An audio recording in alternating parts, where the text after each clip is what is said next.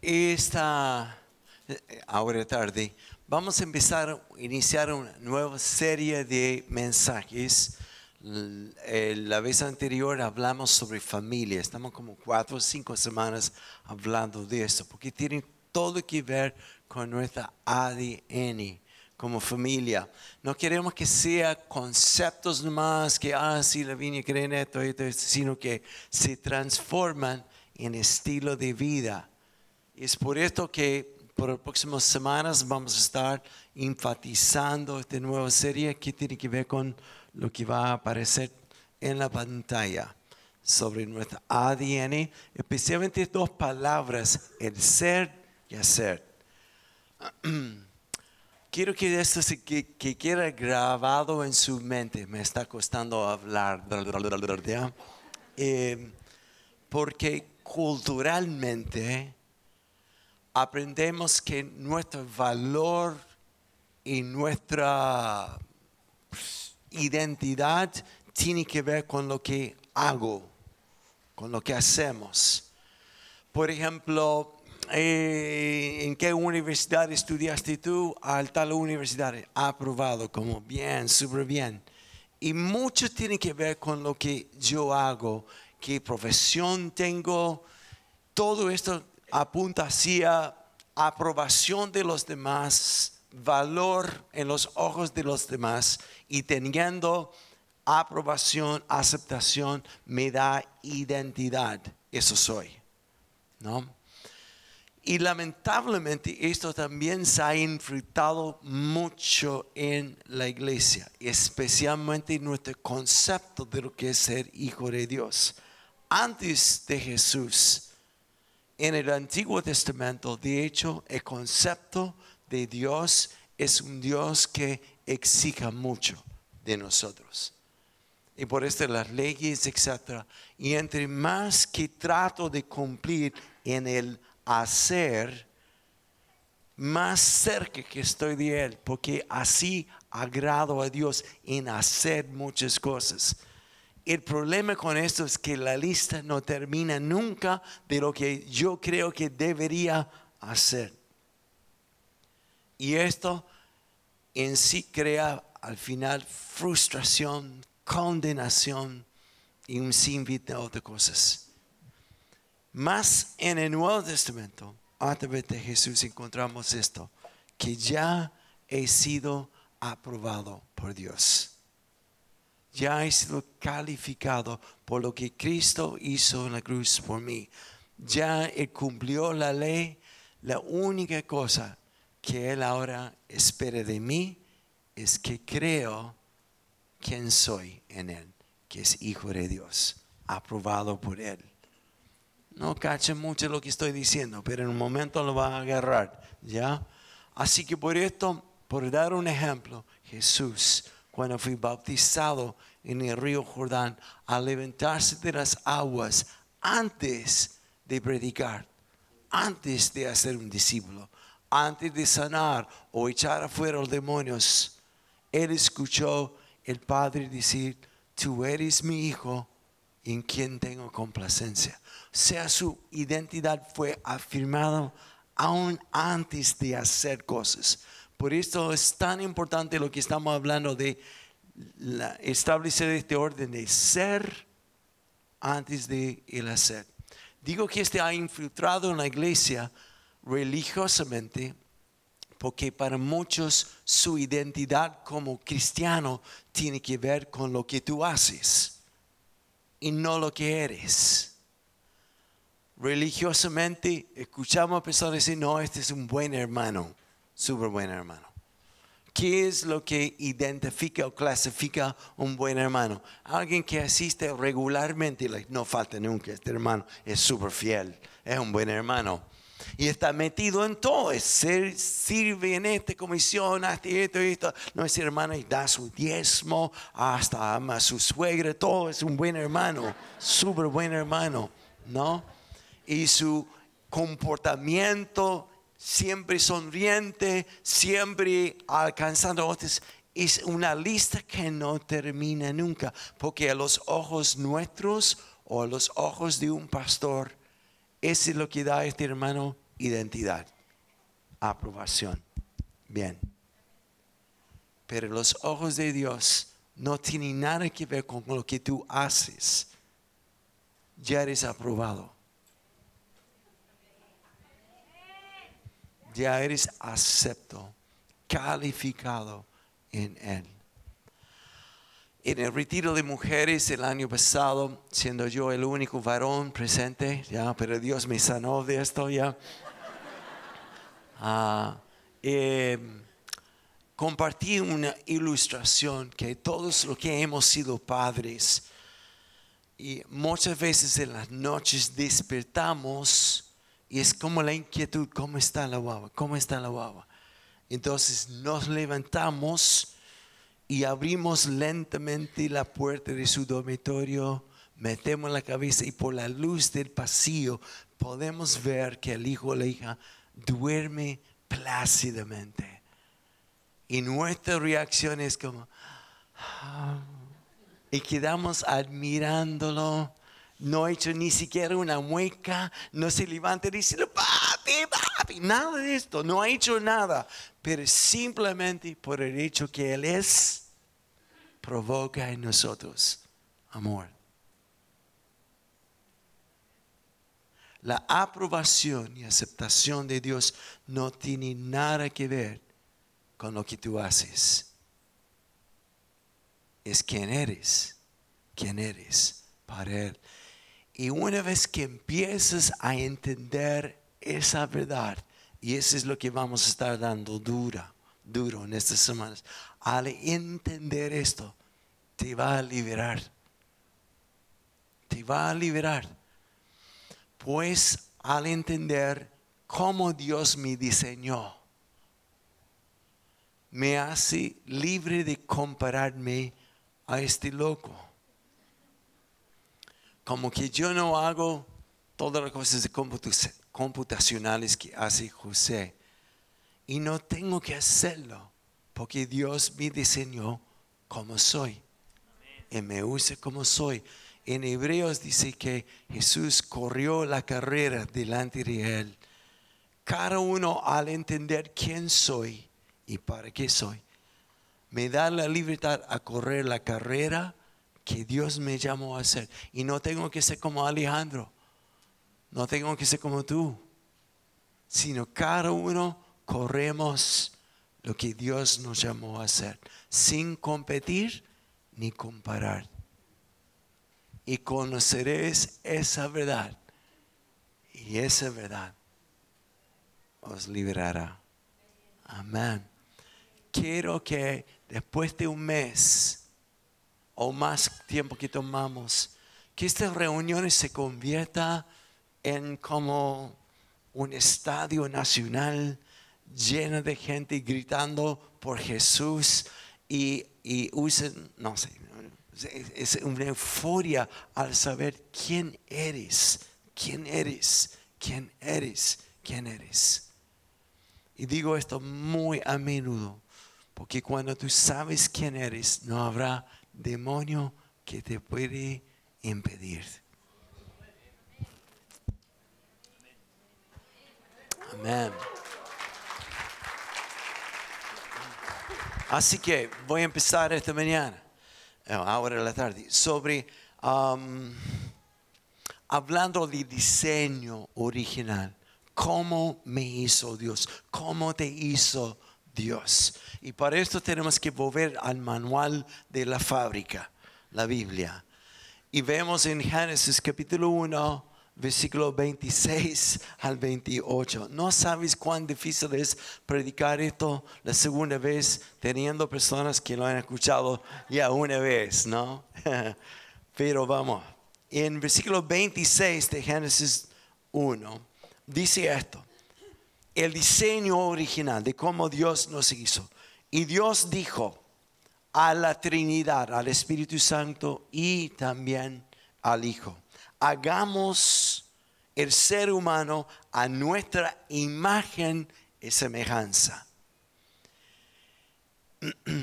y tenga dominio sobre los peces del mar, como pescadores, mi versículo favorito. No cacharon esto, pero está bien. Y sobre los aves del cielo, y sobre los animales domésticos, y sobre los animales silvestres, y sobre todos los reptiles que se arrasan por el suelo. Y Dios creó al ser humano a su imagen y lo creó a imagen de Dios hombre y mujer los crió y los bendijo con estas palabras. Sean fructíferos y multiplíquense, llenen la tierra, sométanla y dominen los peces del mar y los aves los cielos, etcétera, etcétera. Entonces, hay dos intenciones en la creación de Dios para nosotros como hombres. El primero tiene que ver con ser, ser, establecer, esa es la orden divina no es designarnos una tarea primera. Tu tarea ahora es hacer esto, esto, sino establecer quién soy. Yo fui hecho y tú fuiste hecho a la imagen y semejanza de Dios. Ser como Él, aparecer como Él. Que toda la gente al verte a ti puede ver el Padre. No por tu conducta, sino algo mucho más profundo. Y también la tarea al establecer el ser, como el ser ahora, es sujetar, gobernar sobre la tierra. Amén. Amén. Eso es tremendo. Y no vamos a hablar de esto hoy día, pero ese es el tema sobre el reino de Dios lo que Dios nos mandó hacer, declarar el dominio de Dios está aquí. Y no solo declararlo, sino demostrarlo con ver enfermos sanados. Yo iba a decir sanos enfermados, ¿no? ¿Ya? Ver los enfermos sanados, ver los demonios huir de las personas, a ver el orden divino establecido de nuevo. Y no es palabrería, no es para algunos, es para sus hijos. Y por esto hablamos tanto sobre el reino, de hacer lo que Dios nos ha llamado a hacer. Es interesante en Mateo 6, 33, un versículo súper conocido cuando Jesús dice, más bien que... No, no, ya. Que buscar primero el reino de Dios y su justicia y todas estas otras cosas serán añadidas. Hay dos temas que Dios estableció. Uno tiene que ver con tarea y el otro con ser. Justicia no es lo que pensamos en Chile como los tribunales ejerciendo un tipo de, de condena o justicia sobre las personas, aunque hay poco de esto hoy en día, pero tenemos la imagen, por lo menos, ¿ya? Justicia en la Biblia es un término que Pablo usó que es mucho más profundo, que significa el, estado de uno siendo restaurado al diseño original, a lo que hacer siempre lo que deberíamos haber sido. En otras palabras, es como Dios tomándonos y haciéndonos volver a nuestro diseño original. Aquí en Génesis 1, que es llevar la imagen de Dios y la semejanza de Él y ejercer dominio a través de el reino de Dios. Buscar primero el reino de Dios y su justicia. No voy a entrar en esto, pero Jesús habló diez veces reino, reino, reino, reino, porque vino para demostrar el reino y de vez en cuando justicia. Pablo habló justicia, justicia, justicia, justicia. De vez en cuando el reino. Todo con el fin de establecer el ser, el ser de ahora quienes somos en Cristo. No capten esto, pero está bien, ¿ok? Vamos a llegar a esto. Entonces, ¿qué pasó con el diseño original? Sabemos que Satanás vino como forma de una serpiente. Wow y tentó Eva y luego Adán. En dos o tres contextos, y no voy a entrar en la profundidad de esto porque hay algo que quiero llegar como el mensaje esta mañana. Pero a través del el engaño, él dijo una frase como esto, ah, Dios no quiere que comes de este árbol de la ciencia de bien y mal, porque él sabe que si comiera de esto, van a ser como Él. Y ese fue el engaño, porque ya había sido establecido y Dios creó al hombre y a la mujer ya como Él. El primer engaño que hasta hoy dura sobre el planeta Tierra es dudar de quién eres.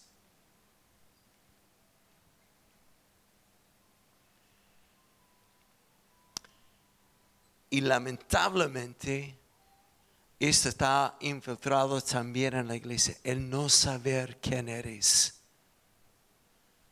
Y es por esta tanta inseguridad etcétera. Y otro domingo voy a hablar sobre esto porque cuando no tengo establecido mi identidad, entonces recurro a hacer las cosas a mi manera.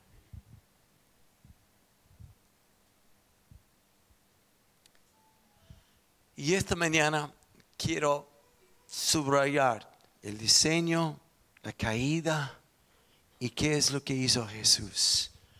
En Mateo 18, 11, que es uno de mis versículos favoritos, dice que Cristo vino a restaurar todo lo que se había perdido. Religiosamente hablamos solamente de la salvación. Él vino para salvarnos, para que algún día vayamos al cielo. Y ese es tan, tan poco en comparación de lo que hizo Jesús. Él vino para restaurar al diseño original lo que habíamos perdido, que es nuestra identidad, nuestra identidad. en saber sin sombra de duda quién soy, quién soy, quién soy. Porque establecido esto, no tengo que hacer más cosas con el afán de tratar de agradarle y si no caigo en condenación, caigo en frustración y vergüenza. Y saber quién soy. Y para esto quiero hacer una ilustración esta mañana. ¿Están? Gracias por su ánimo. Me impresiona tanto. Uf. Estos dos frascos representan cómo fuimos criados por Dios. El agua celeste representa la naturaleza de Dios en nosotros. Fuimos criados para manifestar Dios. Y es por eso hay una botella transparente, porque lo que todo el mundo tiene que ver no es como me he visto, sino lo que está adentro. Lo que está adentro. Pues hay tanta énfasis en cómo uno tiene que vestirse como cristiano. Eso no tiene nada que ver. Lo que tiene que ver es lo que está adentro. La naturaleza divina de Dios. Wow. Que las personas a verme He escuchado tantos predicadores, dice cuando Pablo dice, imítenme a mí como imito a Cristo. Y algunos pastores dicen, no, lo que él quiere decir es que no tiene que fijarte en mí, sino en el Señor. Es una mentira. Al verme a mí, tiene que ver al Padre, su naturaleza divina. Amén. Hasta aquí vamos bien. El problema es cuando vino la tentación.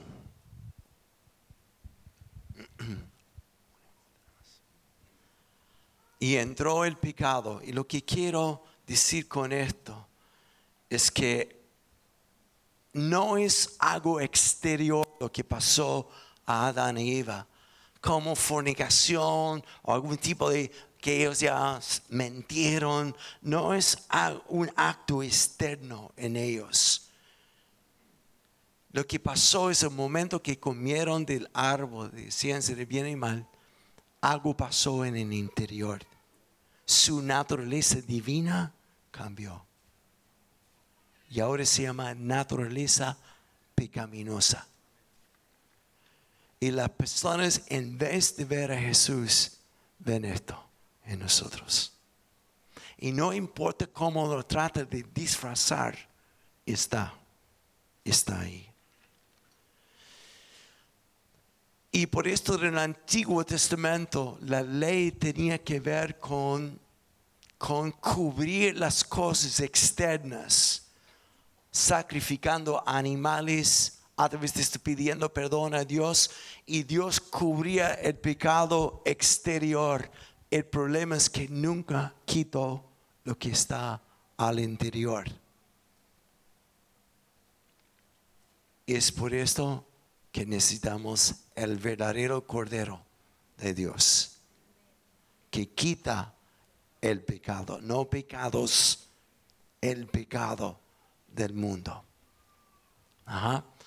Y fuimos identificados bíblicamente como pecadores por la naturaleza dentro. Pues uno dice, no, es que no soy tan pecador porque yo no miento, yo soy pronto para perdonar. No, no se trata de cosas exteriores, es lo que está adentro que contamina. Entonces, la solución vino cuando nació Jesús. Jesús nació de una virgen, pero fue concebida no por un hombre concebido no por un hombre, sino por el Espíritu Santo. Si hubiera sido un hombre, hubiera seguido el linaje de pecado, naturaleza pecaminosa. Pero por el hecho de haber nacido, concebido por el Espíritu Santo puro, en él está la naturaleza Dios, el diseño original el segundo Adán, nos llama la Biblia. ¡Wow! ¿Y por qué la gente seguía a Jesús? Porque predicaba bien, porque sabía enseñar súper bien, mejor que los sacerdotes. No, pues, porque le siguieron a Jesús, es porque vieron Dios en él. Él es la imagen perfecta de Dios transparente. Y donde quiere que se fuera caminando, wow, la gente fueron rosado por lo divino de Dios y fueron sanados por Dios. El reino se manifestó, el dominio sobre pecado, sobre enfermedad. Es la parte que más me gusta, ¿ya?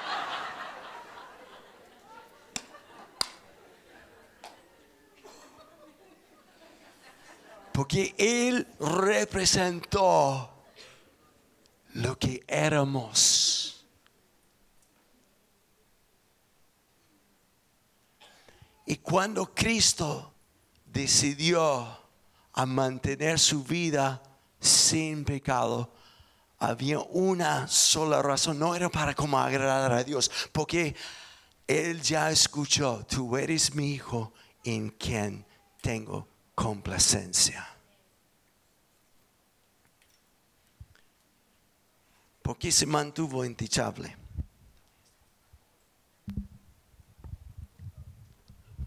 Porque Él tomó en la cruz nuestra naturaleza pecaminosa sobre Él.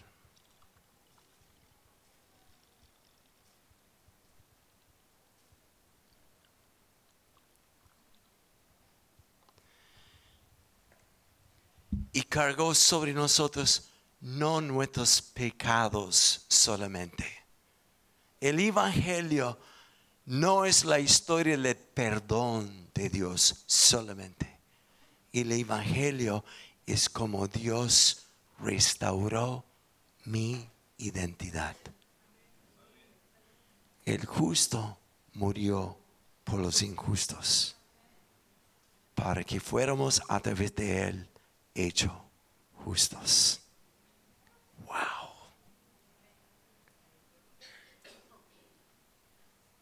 Lo que animales no podían hacer, era quitar el pecado interior de los hombres. He aquí el Cordero de Dios que quita el pecado del mundo.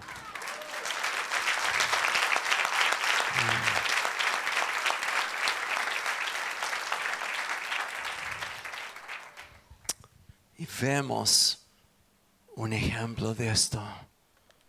Jesús hace lo que nosotros tenemos que hacer porque Él no tenía el poder para resucitarse. No estaba en Él. Él se vació de su divinidad. Él entregó su divinidad para tomar nuestra naturaleza pecaminosa. Se entregó al Padre confiando plenamente que el Padre tenía poder para resucitarlo. Y en nuestra conversión no es una, orar, una oracioncita nomás. Quien quiere recibir a Jesús, levanta la mano. Lo que realmente pasa es una decisión desde hoy morir a mi vida antigua. Renunciarlo.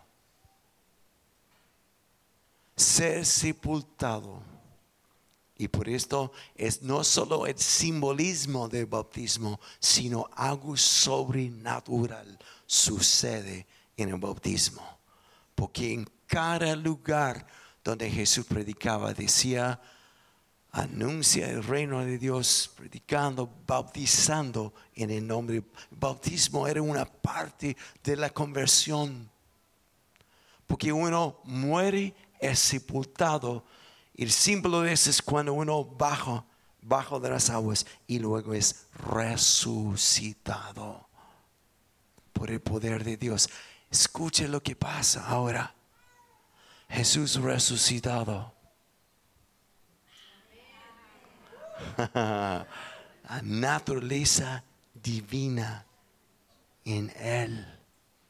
De nuevo, el Padre lo resucitó y ahora manifiesta su gloria, su esencia en Él. Y como consecuencia de esto, al recibir a Jesús, estoy vaciando mi vida. Y estoy que no te gotea.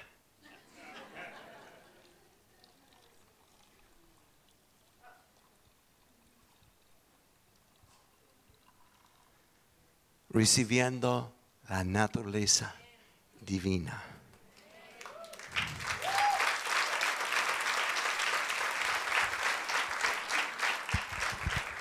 ¿Qué significa esto? No es que tengo que tratar de ser un hijo de Dios. Ya soy. Ya bíblicamente mi nombre ha sido cambiado de pecador a hijo ha sido trasladado del reino de tinieblas al reino de Dios. Y donde quiere que yo vaya caminando, rocío la presencia de Dios sobre mí. ¿Ustedes quieren también? ¿Ya? Hay sanidad. Y el reino se establece y se manifiesta porque ha sido afirmado mi identidad y ahora mi tarea. Amén. Amén. El reino ha llegado. Qué tremendo. Entonces no tiene que, es que no he orado suficiente, es que no he estado en la iglesia suficiente tiempo, es que no he hecho, hecho, hecho, hecho, hecho, hecho, hecho, hecho para que Dios me pueda usar. No. Ya eres como Él. Y donde quiere que vayas, Él dice, pone tu mano sobre los enfermos y sanarán.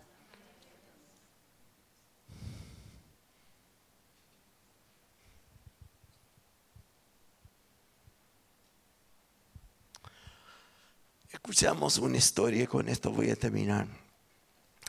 Estoy abriendo un tema muy amplio. Por eso, gracias a Dios, a otros pastores van a atajar esto. quiero leer un ejemplo de esto nomás en Juan capítulo 20 y con esto voy a ir terminando. Bien, bien. Ese es otro milagro. Juan 20, versículo 11. Pero María se quedó afuera. ¿Quién dio a luz a, Jesús? María.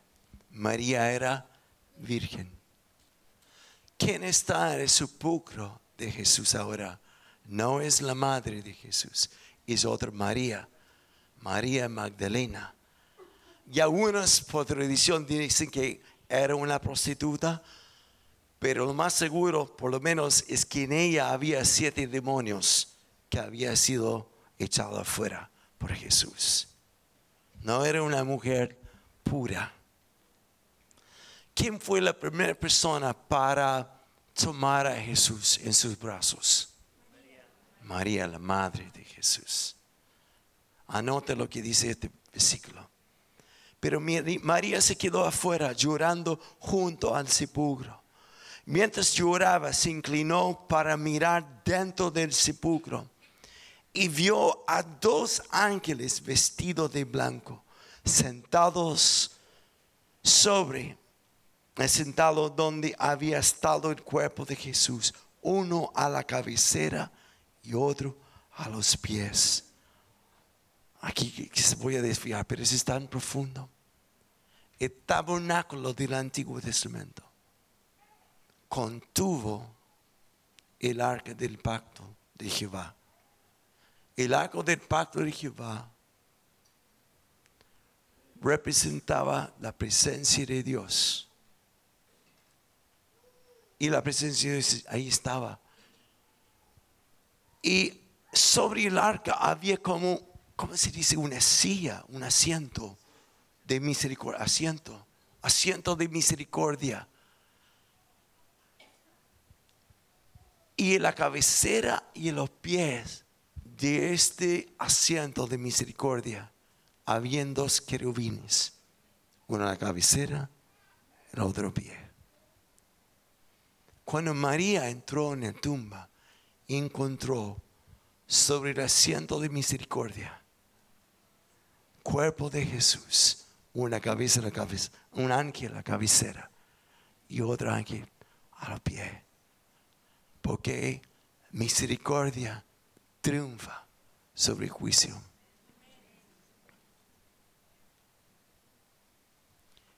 Y mientras que ella está contemplando esto, en versículo 12 o 13, un ángel o los ángeles le preguntan, ¿por qué lloras, mujer? Es que se han llevado a mi Señor y no sé dónde lo han puesto, le respondió. Apenas dijo esto, volvió la mirada y ahí, vio a Jesús de pie, aunque no sabía que era Él. Ese es el peligro de tradición lo que antes reconocíamos como Jesús, cuando Él empieza a hacer algo nuevo, automáticamente no lo reconocemos. A este no es de Él, porque Él no es como lo que hacía antes. Esa es comida para masticar.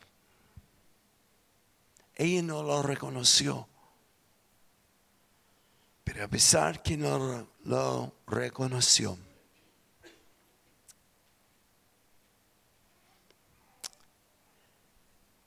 ella pensando que se trataba de aquel que cuidaba el huerto, le dijo, Señor,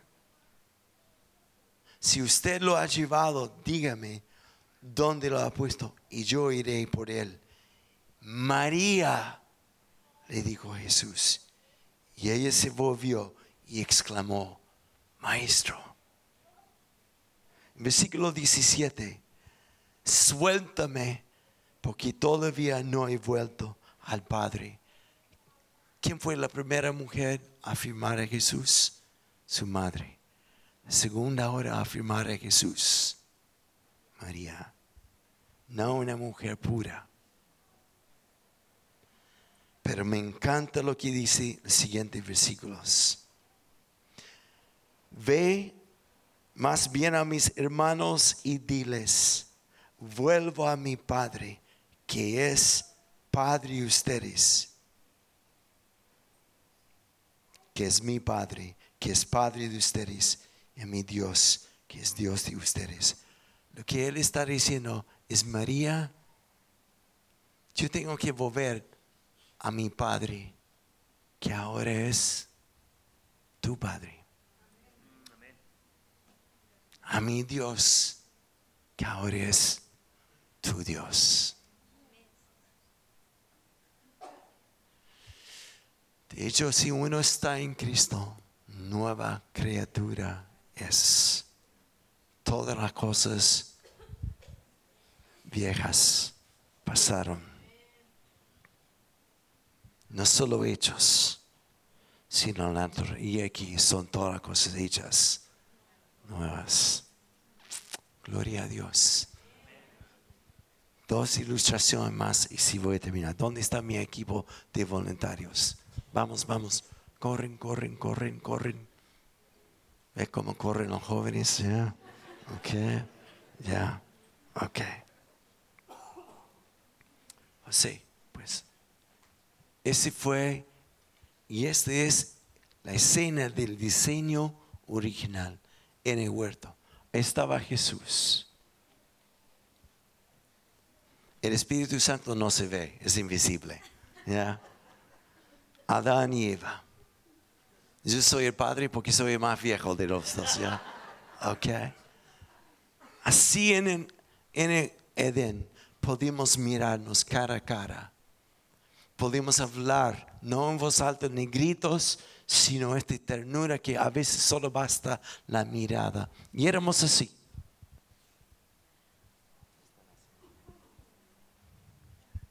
Una sola familia cuando Adán y Eva cayeron, fueron separados de la gloria de Dios, por lo que llevaban adentro. Y eso les hizo cuando el Padre los miraba, que ellos se escondieron en vergüenza. No sintieron dignos porque estaban separados. Pretenden un poco mejor ustedes ya, ¿ok? Ok. Y además de esto, ahora que Cristo vino, tenemos este tipo de imagen de lo que ha pasado. Cristo está delante de mí y ustedes ya han recibido a Jesús, pero mala teología es lo que voy a decir ahora, muy mala. Porque pensamos que yo veo a mis hijos a través de Jesús. Y si observen ellos como quieren mirarme, pero tienen vergüenza todavía. Están pensando en lo que fallaron la semana pasada, en que no son dignos y malamente pensamos que porque Jesús es buena onda, entonces yo les acepto a ellos. Es como un padre que su hijo lo ama y invita al amigo que es más o menos ahí. Y al invitarle a la casa, mientras que mi hijo está con su amigo, está todo bien. Si va mi hijo y yo quiero echarme su amigo, no me cae bien. Pero lo que realmente bíblicamente pasó es que el momento que Jesús tomó mi naturaleza divina, o sea, pecaminosa, la naturaleza divina entró en ellos y ya no necesito a Jesús como para interceder por mí, porque ya soy hijo y somos familia.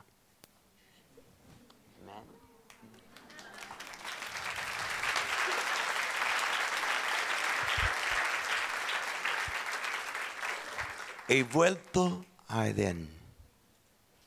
He vuelto a Edén, al diseño original, para establecer quién soy. Y ahora, en próximos mensajes, el dominio a través del reino. Gracias. ¿Ya? La última cosa que diré hoy día como un ejemplo, y esto me encanta, José tiene que ayudarme aquí. ¿Qué hago entonces? Porque tal como en Edén, el engaño del enemigo contra ti y contra mí es tratar de convencerte que ya no eres digno, de confundir tu identidad. Y lo confundimos porque cuando metemos la pata, al tiro viene, es que tú no eres. ¿Acaso ha dicho Dios esto, etcétera? ¿Cómo vencer esos pensamientos? Ese es para todo un sermón más y lo voy a hacer más adelante. ¿Cómo vencerlo? Hay dos conceptos. Uno es un concepto canuto, religioso. es como que tengo que ser fuerte. Tengo que adorar más. Tengo que usar más la palabra con una espada. Tengo que como hacer combate mano a mano con el diablo. ¿Dónde estás? Y como no tiene nada que ver con lo que yo hago. Tiene todo que ver con mi posición, entendiendo quién soy. Le voy a dejar masticando esto. En Efesios 6, cuando habla de los dardos del enemigo, ¿qué hacemos? Versículo 10 dice, y habiendo hecho todo para estar firme, estar firme. ¿Qué significa esto? Luchar. No significa lo siguiente, estar firme en mi posición. Parado firme en quien soy. Y esto hace huir el enemigo. Así que Hace unos años atrás, cuando estuve con José en África, junto a Nara y Gloria, una de las primeras escenas que vi llegando a Monkey Bay fue ver algo negro cruzando el camino, que no fue un africano, fue una serpiente. Y pregunté, y era grande, me acuerdo. Y pregunté, José, ¿qué es? Una mamba negra. ¿Existen estos acá? Y en nuestro lapso de estar ahí vi otro también moviendo en el pasto. Entonces, mi tendencia era como que no voy a salir. Es, como que caminando así, todo aterrado por una serpiente mortal, grande. Ya. Y pregunté a José, bueno, los africanos que viven aquí, ¿Cómo lo hacen para caminar en el pasto o entre los árboles? ¿Cómo lo hacen para vivir contra estas cuestiones grandes? Y él me dio esta respuesta. El africano como vive en medio de ellos, él solamente camina y camina dando pasos firmes y pisando firme, la serpiente se arranca. Porque nunca una serpiente se va a poner el camino de un hombre, sino que lo escucha y sale disparada.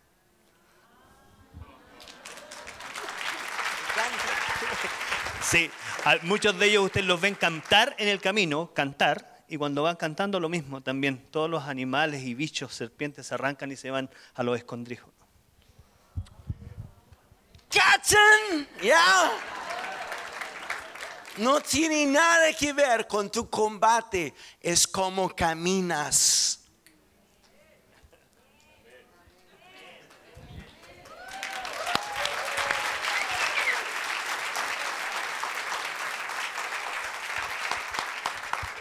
La idea esta mañana no es que venga y dice, ay, fue lindo el sermón. Tomé un poco de lo que el Señor está haciendo aquí, qué lindo.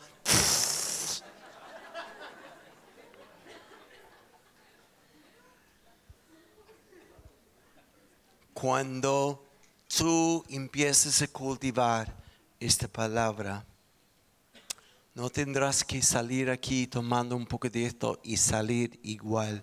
Esta verdad tiene poder para transformar tu vida. Antes de Cristo, no sé si voy a poder hacer esto.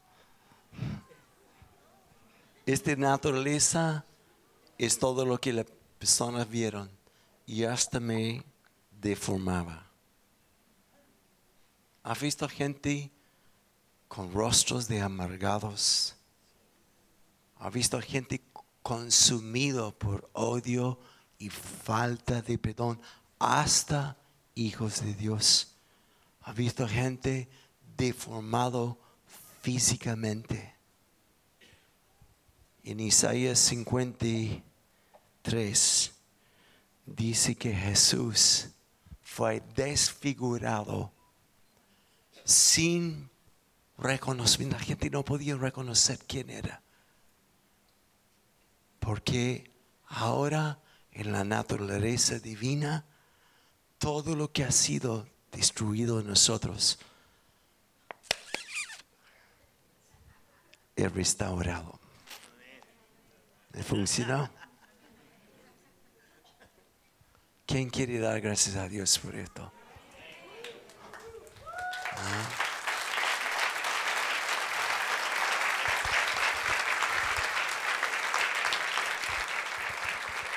Que venga el equipo de adoración y que se ponga de pie.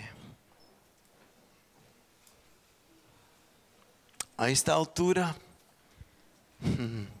podría ser diferentes invitaciones. Y en el futuro hablaré mucho más sobre lo que es el ego y cómo el ego nos roba totalmente del potencial de Dios.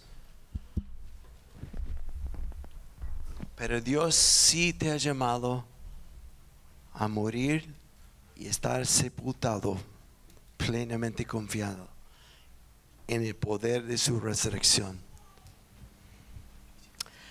Y yo termino mi parte con decir esto, lo que dije en la primera reunión. Ley Isaías capítulo 6, cuando aparece la gloria de Dios en el templo. Y el Isaías al ver la gloria de Dios se postró y empezó a gritar, Santo, Santo, Santo, Dios Todopoderoso, toda la gloria, toda la tierra está llena de tu gloria. Y empezaba a decir, Señor, soy un hombre inmundo. su reacción a ver la gloria de Dios instó en él una adoración quizás como nunca en su vida. Y yo me pregunto, ¿qué haría Dios? ¿Qué, haríamos nosotros si el peso de la gloria de Dios así vendría sobre nosotros? ¿Sabe lo que yo creo? Nadie podría estar de pie. Nadie. Estaríamos convertidos y no convertidos, todos adorando a Dios. Hasta en Apocalipsis dice que los que no lo conocen al verle doblarán sus rodillas y sus bocas confesarán el Señor. Y me pregunto a veces, ¿por qué Dios no viene así sobre nosotros? Que hace poco Dios me habló. Me dijo, una manifestación así les obligaría a adorarme. Pero yo prefiero una ofrenda de amor que voluntariamente me adoren. Que ofrezcan todo lo que hay dentro de ti. No quiere tu canción, Él no quiere que tú levantes tu voz solo para cantar. Él quiere adoración que viene de lo más íntimo. Y qué mejor motivo esta mañana decir, Dios, gracias porque no fui un poco perdonado. No fui solamente perdonado de mi pasado y algunas cosas del presente, sino mi imagen ha sido cambiado eternamente. ¿Hay alguien esta mañana que quiere ofrecer a Dios una ofrenda y adoración voluntariamente? Independiente de tus circunstancias o tu estado económico, Señor, yo vengo esta mañana, yo elijo adorarte a ti. A mí yo quedo rascando la cabeza en el primer servicio, las personas y en el segundo también a veces como no importa lo que pasa ahí están parados como Moai en la silla como. Y yo entiendo su corazón está tan congelado que el Espíritu Santo no puede llegar. Pero es tu decisión a descongelarlo esta mañana. Es tu decisión a venir antes aquel que dio su todo por ti. No para perdonarte un poco y tú sigues igual, sino cambiar. No fue tu grito a Dios antes de conocer, Señor, cámbiame, cámbiame. Y pensamos que a lo mejor fue un cambio de comportamiento y Dios dijo, no, este no es el cambio que quiero. Yo estoy haciendo de volver al diseño original. Cara a cara conmigo. Wow. Con dominio y autoridad. Si esto eres tú, yo te invito a venir aquí. No tiene que arrodillar. Y nadie te va a obligar. Si viene por obligación, no lo haga porque no es ninguna ofrenda. Pero la ofrenda que debe salir de mi corazón, Señor, aquí estoy. Yo, aunque no entiendo, mi mente no concibe esto. Yo te adoro, te adoro, te adoro. Si tú eres tú, ven, ven ahora, ahora, ahora. Vamos. Y vamos a terminar simplemente orando adorando. No habrá ministración, no habrá ora por mi marido esta mañana, no tiene nada que ver con eso. Es una ofrenda, una ofrenda de un niño que no sabe qué más hacer al papá que es su héroe, excepto abrazarlo y mirar los ojos y decir, pasaste papá, te pasaste pasaste. Vamos, vamos, vamos. Si no hay espacio aquí adelante, habrán en pasillos o aquí al costado. Hay un lugar para ti. Hay un lugar para ti. Esta mañana, vamos, vamos. ¿Quién esta mañana dirá, de todo mi corazón, Dios, de todo mi corazón, no importa lo que siento, no importa lo que yo veo yo me ofrezco mi amor, yo ofrezco mi adoración en ti. Aleluya. Jesús fue detenido en su ascenso por una mujer de quien salió siete demonios. Y dijo, hmm, no me afirmes todavía, porque voy al Padre, mi Padre, pero quien es ahora tu Padre, mi Dios, quien ahora es tu Dios. Aleluya, aleluya. Vamos, los que están en la silla, te invito a hacer algo donde estás, un altar ahí en el pasillo, casi no puedo imaginar que no estemos actuando sobre esto. Vamos, vamos.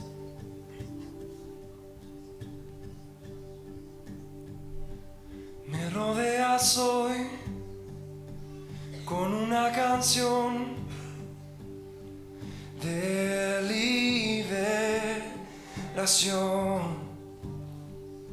el mal tuvo que huir estando ante ti. Temores ya no hay. Ya no soy un esclavo del temor.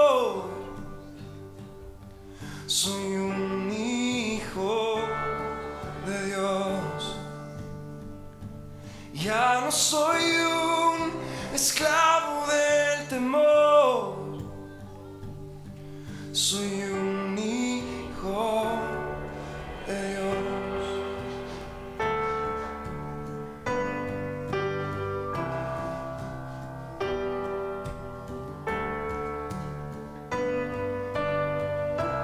Antes de nacer, me escogiste.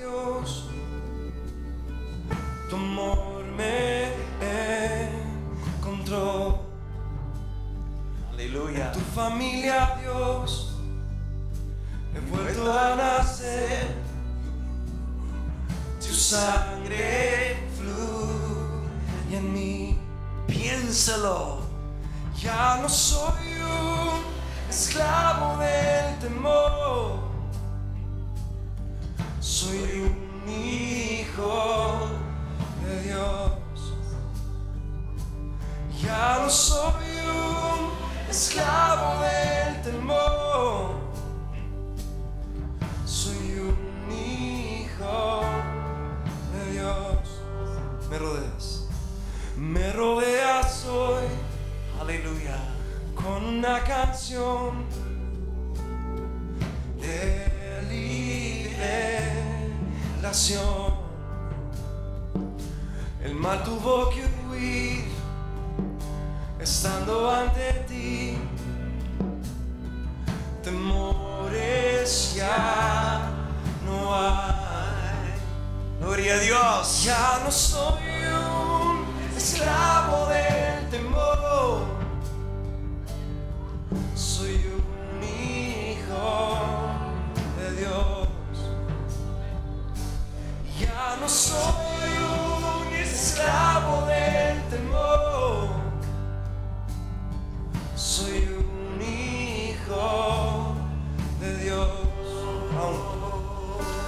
aún antes de nacer. Me escogiste Dios, tu amor me encontró. Declárelo. En tu familia Dios, he vuelto a nacer. Aleluya. Tu sangre fluye en mí. Ya no esclavo del temor. Soy un hijo de Dios. Ya no soy un esclavo del temor. Soy un hijo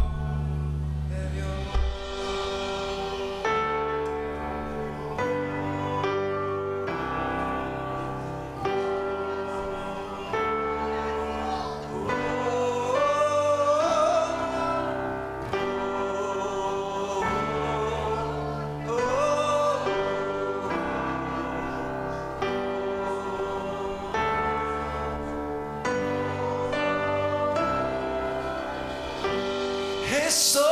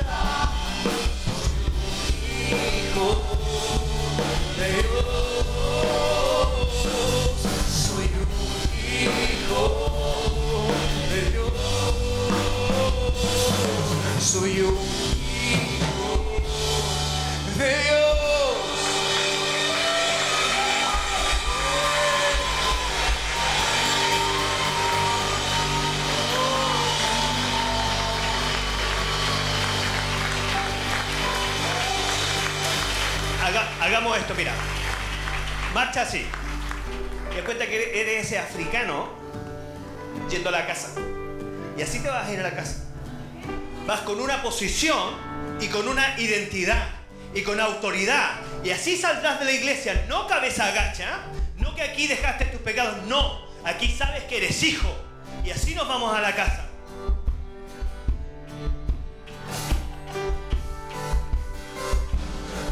Oh